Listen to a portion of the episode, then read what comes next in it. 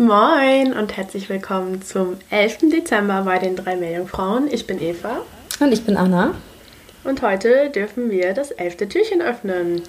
Plitsch, platsch. Dahinter finden wir die Königskrabbe, zu wissenschaftlich auch Paralitodes kamchaticus genannt. Oder bei uns ist sie auch als Monsterkrabbe benannt. Warum die so heißt, das kann man sich schon denken.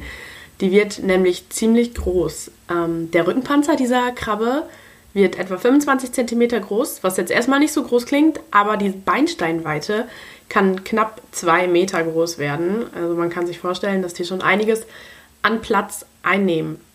Bei uns in Deutschland in den Gewässern kommen die nicht vor. Und ganz früher kamen die eigentlich auch nur im nördlichen Pazifik vor. Mittlerweile gibt es die auch im nördlichen Atlantik. Wie es dazu kam, erzähle ich aber später noch.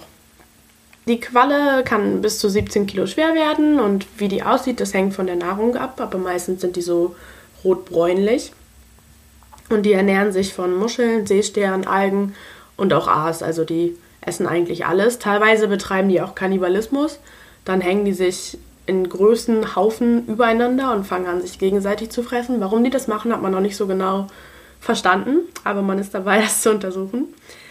Ähm, sie haben fünf Beinpaare und das erste davon trägt Scheren und die rechte Seite ist größer als die linke. Das findet man ja auch öfter, häufiger bei Krabben.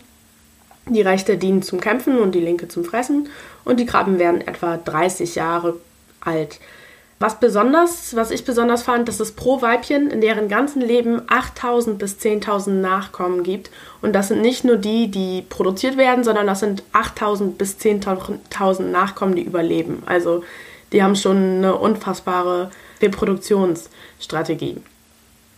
So, jetzt wollte ich gleich noch zu einer kleinen Geschichte kommen, zu den Königskrabben. Davor möchte ich aber einmal erklären, was eine invasive Art ist. Eine invasive Art, das das betrifft nämlich eben auch diese Königskrabben und das sind nämlich Pflanzen- und Tierarten, die sich in einem Gebiet außerhalb ihres bisherigen Areals und von ihrem bisherigen Areal durch Barrieren getrennt spontan ausbreiten. Und äh, diese Überwindung dieser Ausbreitungsbarriere, die dazu gibt es verschiedene Transportmittel und die ähm, kommen eben ganz oft durch den Menschen zustande. Also bei Schiffen ist das ganz oft Ballastwasser, Ballastwasser in den Larven transportiert werden. Und nachdem die eben in dieses neue Areal, in dieses neue Habitat eingeführt wurden, kommt es eben darauf an, ob die sich etablieren oder nicht.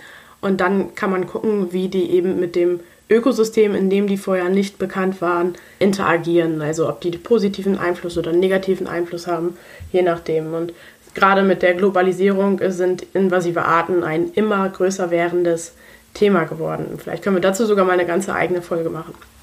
Aber das jetzt heute mal nur so kurz zum Anschneiden. Die Königskrabbe, habe ich ja schon gerade erzählt, kommt eigentlich im nördlichen Pazifik vor. Allerdings haben sich im Jahr 1960 russische Forscher gedacht, hm, bei uns in Russland gibt es nicht so viel zu essen im Norden, das ist alles nicht so einfach, das immer alles dahin zu kriegen. Deshalb setzen wir diese Krabbe in der Barentssee aus. Es äh, wird auch erzählt, dass das einfach eine Leibspeise von so ein paar russischen Generälen da war und deshalb wollten die die immer frisch auf Lager haben, aber das ist äh, nicht verifiziert. Auf jeden Fall wollten die das Ganze als Wirtschaftszweig haben, als, als Krabbenfischerei Wirtschaftszweig. Weil man kann sich vorstellen, wenn ein, eine so eine Krabbe 17 Kilo haben kann, da kommt schon ordentlich Fleisch bei rum.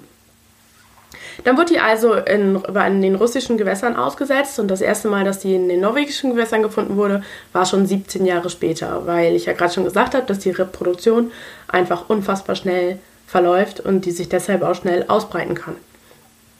Und sie hat in diesen Gewässern auch keine natürlichen Feinde. Man hat gemessen, dass sie eine relativ schnelle Aus Ausbreitungsgeschwindigkeit haben, etwa 50 Kilometer im Jahr. Mittlerweile findet man teilweise sogar schon Exemplare bei den Lofoten. Hier in Tromsø, wo ich gerade bin, haben die auch schon Individuen gefunden. Und ähm, ja, dass die keine natürlichen Feinde haben, habe ich ja gerade schon gesagt. Das stimmt nicht ganz. In der Pazifik haben die einen, das ist der Giant Pacific Octopus. Der kommt aber in atlantischen Gewässern nicht vor was der Name ja schon sagt. Das heißt, in pazifischen Gewässern wird die Population etwas noch durch diesen, durch diesen Feind eben reguliert und hier kann das eben nicht passieren. Allerdings wird die Krabbe relativ viel gefangen. Die wird gefangen, die wird gemästet und dann für 100 Euro das Kilo auf dem Markt in Norwegen und teilweise auch in Russland verkauft. Und das ist mittlerweile so ein wichtiger Wirtschaftszweig, dass sogar Schutzgesetze äh, Gesetze erlassen wurden, dass nur erwachsene männliche Tiere gefangen werden dürfen. Was für die Fischer, die Krabbenfischerei betreiben, natürlich gut ist. Für die Fischer, die zum Beispiel den ähm, Dorsch fangen, ist das eher schlecht. Ich habe mal so einen Zeitungsartikel gesehen von so einem Fischer, der ein Netz hochgezogen hat. Und der, das war nur voller Königskrabben. Und der hat erzählt, im ganzen Netz war nur ein Kabeljau. Ein einziges. Plus, ähm, man kann sich vorstellen, dass die mit ihren Scheren die ganzen Netze auch ruinieren. Also, die haben viel, ähm, viel dollaren Durchschliss in den Fischereinetzen. Das waren jetzt alles eigentlich nur positive Punkte für die Königskrabbe, bis auf die armen Fischereifischer, die den Dorsch fangen wollen.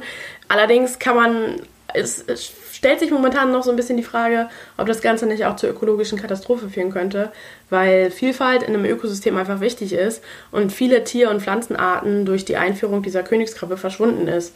Und Tromsø, wo die jetzt eben Individuen gefunden haben, ist nicht weit weg von den Lofoten. Und an den Lofoten, da ist quasi die Kinderstube vom Kabeljau. Also da sind eben die, die kleinen Kabeljau-Larven, wenn man so will, und werden großgezogen. Und wenn die Königskrabbe die alle wegfrisst oder das Ökosystem da für sich übernimmt, kann das ganz böse ausgehen für die Fischerei hier, weil Kabeljau ist und bleibt einfach ein wichtiger Wirtschaftszweig in der Fischerei. Außerdem ähm, frisst, frisst die Königskrabbe auch Eier vom, vom Capelin. Zu Deutsch ist es, glaube ich, die Lodde, wenn ich es richtig weiß. Das ist ein relativ kleinerer Fisch, der Futter für andere große Fische ist. Und das ist hier in, in der, im arktischen Nahrungsnetz eine ganz wichtige trophische Stufe noch ein anderer Punkt, den ich gefunden habe, das sind ja Krustentiere und Krustentiere müssen sich von Zeit zu Zeit ja häuten. Man kann sich vorstellen, wenn da so unfassbar viele Königskrabben im Meer rumschwimmen, dann liegen da irgendwann auch die ganzen Karapaxe rum, also die Rückenpanzer. Und die eignen sich wohl hervorragend zum Eierlegen von Johansia arctica. Johann, nee, Johansonia arctica. Das ist ein Blutegel. Und dieser Blutegel befällt wiederum andere Fische, also wie wieder zum Beispiel der Kabeljau. Man sieht also, der Kabeljau, der leidet ein bisschen unter den Königskrabben. Oder da wurde einfach bisher sehr viel Forschung zu betrieben, weil der Kabeljau, die Kabeljaufischerei in Norwegen ist einfach sehr wichtig. Ja, aber das könnten so ein paar negative Sachen sein. Und ich habe zum Beispiel einen Artikel gelesen, wie Umweltschützer letztes Jahr in Oslo, glaube ich, den 200 Königskrabben vor die Tür gelegt haben vom, vom Umweltministerium, um darauf aufmerksam zu machen. Aber die werden eben teuer verkauft als Essen. Also als ich auf der Fähre war, da habe ich auch so ein Aquarium gesehen, wo man sich noch seine Königskrabbe aussuchen konnte, die man bestellen konnte. Habe ich natürlich nicht gemacht. Aber ich war sehr erschrocken. Und die sind riesig. Also da lohnt es sich mal, ein Bild zu googeln.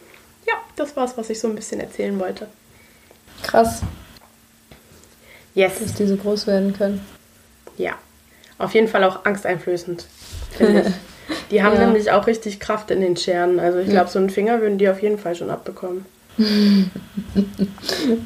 ja.